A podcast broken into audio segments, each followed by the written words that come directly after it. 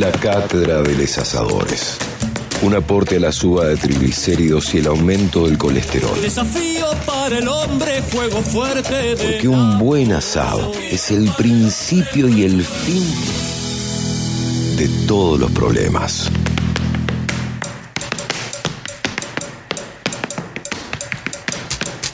Tenemos la posibilidad de charlar un ratito con Diego Golombek, que es director del Instituto, Instituto Nacional de Educación Técnica del Ministerio de Educación de la Nación, eh, pero además es el autor del parrillero científico. Eh, la verdad, hemos charlado alguna vez contigo, Diego, un gustazo. ¿Cómo va? Buen día. ¿Qué tal? Buenos días, todo bien, gracias. Bueno, gracias, gracias, por atendernos. Bueno, Diego, eh, un aporte desde la ciencia y la academia, hemos leído el libro y este es un espacio en el cual nos gusta eh, repasar un poco eh, todo lo que tiene que ver con el universo del asado. El libro está acomodado según los pasos que uno hace, según los pasos que vas dando para, para hacer el asado. Arranca con el fuego. Exactamente, está toda la ciencia detrás del asado, detrás del arte del asado, empezando por el fuego, el calor, la parrilla, los, materiales que tienen que tener la parrilla para las distintas formas de, de, de, transmisión de calor. Pues fíjate que vos en el asado estás transmitiendo calor de tres maneras, ¿no? Por un lado, por conducción, porque la carne está unida a algo caliente, que es la parrilla también por radiación, que por el, carbón manda el calor por el aire. Y como hay corrientes de aire ahí dando vueltas, tenés la chimenea o tenés alguna forma de dar vueltas el aire, también tenés convección. Así que todo lo que uno vio de manera abstracta allá por los tiempos de la física o termodinámica, lo que lo estudiaron, ahí lo tenés en concreto. Pero todos los pasos tienen mucho de científico. Bien, luego pasás eh, a los distintos tipos de, corte. Imagino una mirada ya más biológica de los cortes de carne o no.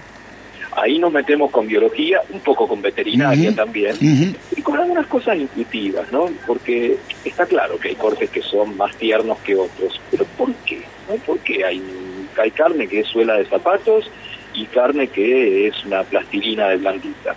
Bueno, hay que imaginarse que la carne es un músculo, por supuesto, los músculos se mueven. Cuanto más se muevan, los músculos son más duros. Imagínate ahora los bestias y las bestias estamos viendo en los Juegos Olímpicos. ¿Por qué tienen esos músculos? Básicamente porque se mueven todo el día, porque entrenan. Entonces uno tiene que imaginarse a la vaca, si se trata de una vaca, caminando, ¿no? Imagínate la, vaca ahí dando vueltas por el campo cordobés. Va a haber partes que se mueven y partes que no. La espalda, lo que está cerca de la columna vertebral, se mueve mucho menos que lo que está cerca de las patas. Por lo tanto, el lomo, que es esa parte de la espalda, va a ser más tierno que la parte más, más cercana a los cuartos traseros, a los cuartos delanteros. Así que está bueno pensar de esa manera, pensar como vaca que se mueve por el campo para entender qué parte es más tierna. También los cortes con hueso, también la parte que está más cerca del hueso se mueve menos. Entonces, en la tira de asado, que vos tenés la, la, carne está bien pegada al hueso, es más tierna, la carne está más lejos, que se mueve más. que, ah, ah. eso por un lado, pero por otro también la transformación química que sufre la carne cuando la, la pones en la parrilla. Pones carne cruda y es muy dura, y además de insalubre, además de que no hay que comer carne cruda, ¿no?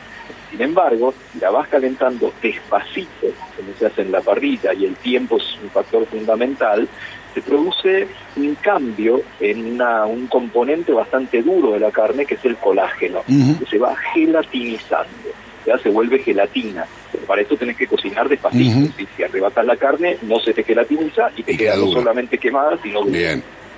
Buen dato, buen dato ese. Eh, eh, veganos no se asusten porque hay también un capítulo, hay una parte dedicada también a poder eh, poner verduras en, la parrilla y también se, se habla de ensaladas. Sí, claro que sí. A ver, acá hay una, viste, la parrilla te genera genera luchas así tremendas, hay familias que se han distanciado o amigos que no se ven más.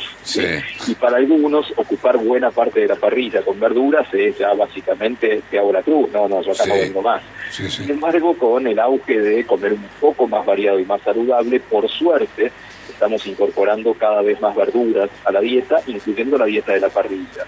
Y está buenísimo, ¿qué hay más rico que unas papas al plomo, que poner unos zucchinis, unas berenjenas, unas, eh, cebollas en la parrilla y quedan deliciosas, quedan blanditas y es el mejor la mejor compañía para la carne. Diego, eh, ¿qué te dio a vos, eh, o sea, pues como asador, tu aporte del mundo académico, científico, tus conocimientos de ese lado, en qué te, te beneficiaron la hora de hacer el asado y qué, y al revés, el camino inverso, qué de la práctica, uso y costumbres de que, que, tienen los asadores y cada uno aprendió en un ámbito distinto a hacer el asado, eh, te, lo incorporaste y lo llevaste después a tu vida científica. De todo, de todo en, ambos sentidos. Y el entender un poco el fuego, la carne, entender un poco si hay que salar o no hay que salar, que también es una pelea así histórica, eh, tenés muchísimos elementos en los libros de texto, de química o de fisicoquímica, que se aplican directamente en el asado.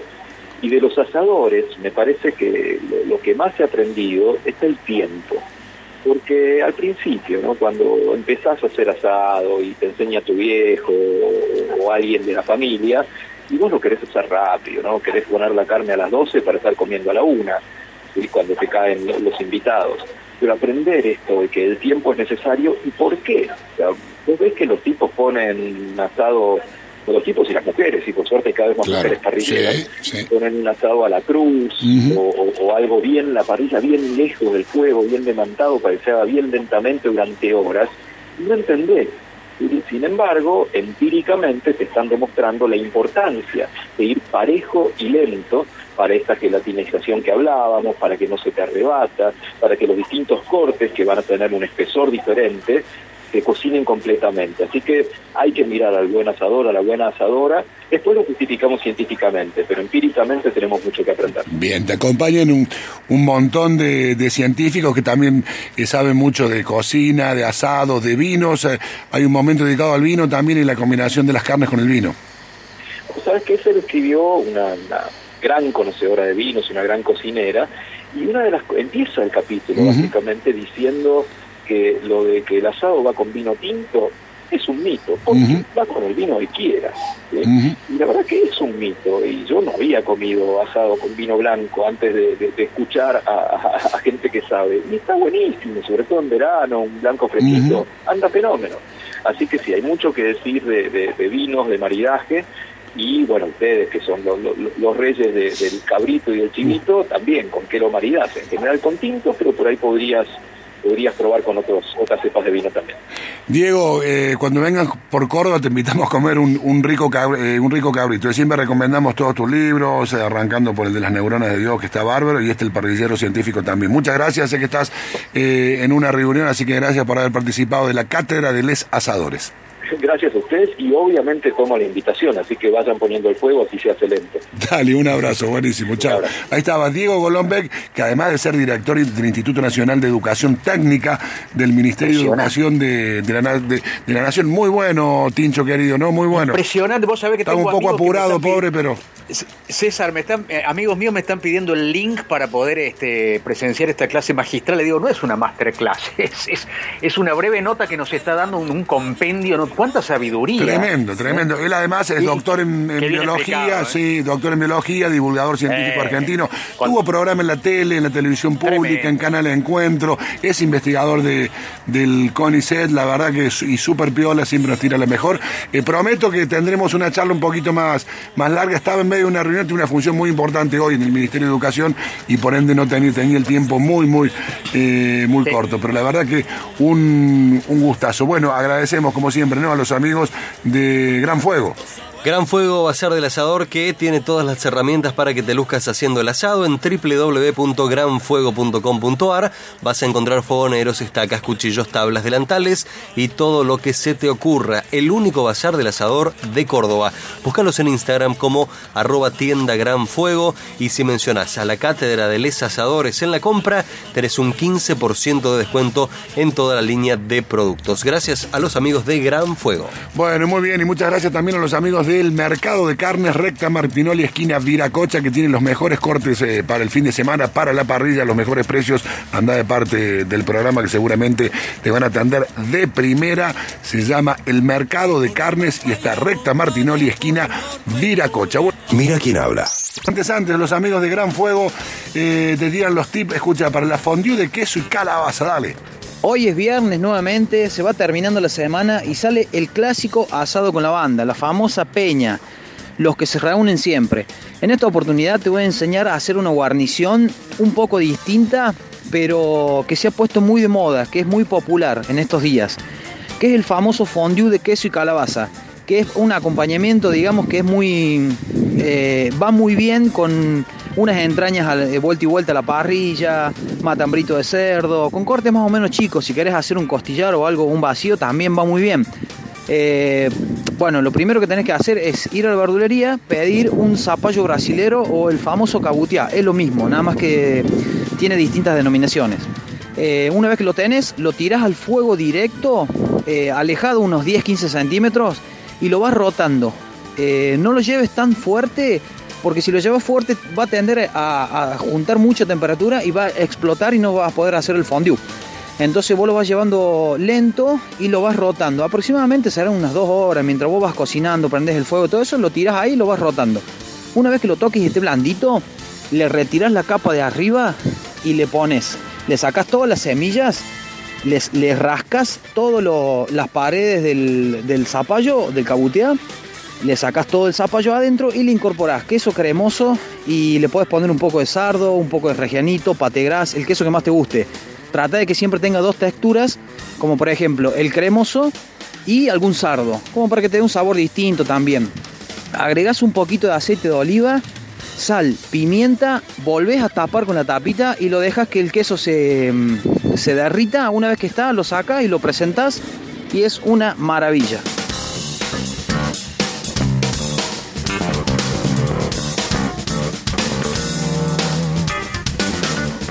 Gracias, muchas gracias a los amigos eh, de Gran Fuego. Tienen de todo para el asador. Sí, por supuesto. Todo lo podés encontrar ahí en Tienda Gran Fuego, www.tiendagranfuego.com. Y si no, lo seguís en el Instagram y ahí te vas a enterar de todo lo que tienen. Insumos para hacer un buen asado, delantales, tienen cuchillos, tablas y todo lo que necesitas. Estacas también ahí en Gran Fuego. Bueno, y los amigos de Acequias también, muy bien los amigos de, de Acequias. Hacé tu pedido, aprovechá, te lo llevan a domicilio, lo que se te ocurre. Y para combinar con la parrilla, sabemos muchísimo, Martín, así que le podés pedir asesoramiento, le, van a atender de primera, vayan, como le digo siempre, de parte de la radio, que les van a hacer una atención. Bueno, ahí queda entonces eh, lo que tiene para contarnos eh, eh, los amigos de Acequia de la bodega Piedra Negra. Vamos. Hoy le damos la bienvenida a una nueva bodega que es la primera vez que nos acompaña en los sorteos de los viernes. Se trata de Bodega Piedra Negra, propiedad de François Lurton, famosos viñateros que en el 2023 van a cumplir 100 años haciendo vinos. Con viñedos propios en Francia, España, Australia, Chile, Piedra Negra es la bodega de la familia en Argentina. Situada en Valle de Uco, más precisamente en Chacalles, una de las mejores regiones del país, la producción es bien variada y de altísima calidad que en los viernes venideros iremos desglosando, pero a modo de resumen, más de 16 etiquetas entre tintos blancos, rosados, espumantes, vermouth y un zin super exclusivo forman el portfolio de la bodega. Además cuentan con una línea de vinos 100% orgánicos certificados. Piedra Negra Alta Colección, que es el vino que hoy se va a llevar un feliz oyente, es un vino joven con un añejamiento de solo 3 meses en cubas de acero inoxidable no tiene paso por roble y de igual manera es un vino muy amable con unos taninos suaves y armoniosos. Los invito a sorprenderse. El valor de este vino en góndola es de 780 pesos. Y continuando con este segmento, la cátedra de les asadores, uno de mis platos favoritos es el cordero a la española. Un plato que se da muy bien cuando tenemos un grupo no muy grande de comensales y no se justifica asar un cordero completo. Para ello lo ideal es comprar una pierna de cordero o un costillar de cordero completo y si bien es a la española, está ayornado a nuestra tierra, ya que primero sellamos la pieza a fuego bien fuerte sobre las brasas hasta lograr un color dorado y luego terminamos sobre una bandeja de barro dentro de un horno chileno o un horno de barro a fuego bien lento. Los condimentos que utilizo son romero, ajo, sal, pimienta, aceite de oliva y pimentón de la vera, mucho pimentón. Los condimentos los agregamos luego de asar en las brasas y antes de entrar al horno para evitar que se quemen y transmitan un feo sabor. El resultado de aplicar las dos técnicas de cocción, el asado y el horneado, da por resultado un delicioso cordero a la española, ya que tendremos por un lado un exterior crujiente y ahumado y por dentro una pieza jugosa y muy sabrosa aporte de los condimentos y la cocción lenta. Bueno, excelente, muchas gracias. Eh. Vayan, como le decimos siempre, a Sequias que lo van a atender desde primera. Pueden hacer su pedido, buscarlo en redes sociales. Y no se olviden también del mercado de carnes de Recta Martinoli y Viracocha, que tienen los mejores cortes para, para el asado, los mejores precios. Andar también de parte del programa que te van a atender de primera. Dicho todo esto, cerramos el capítulo de la cátedra de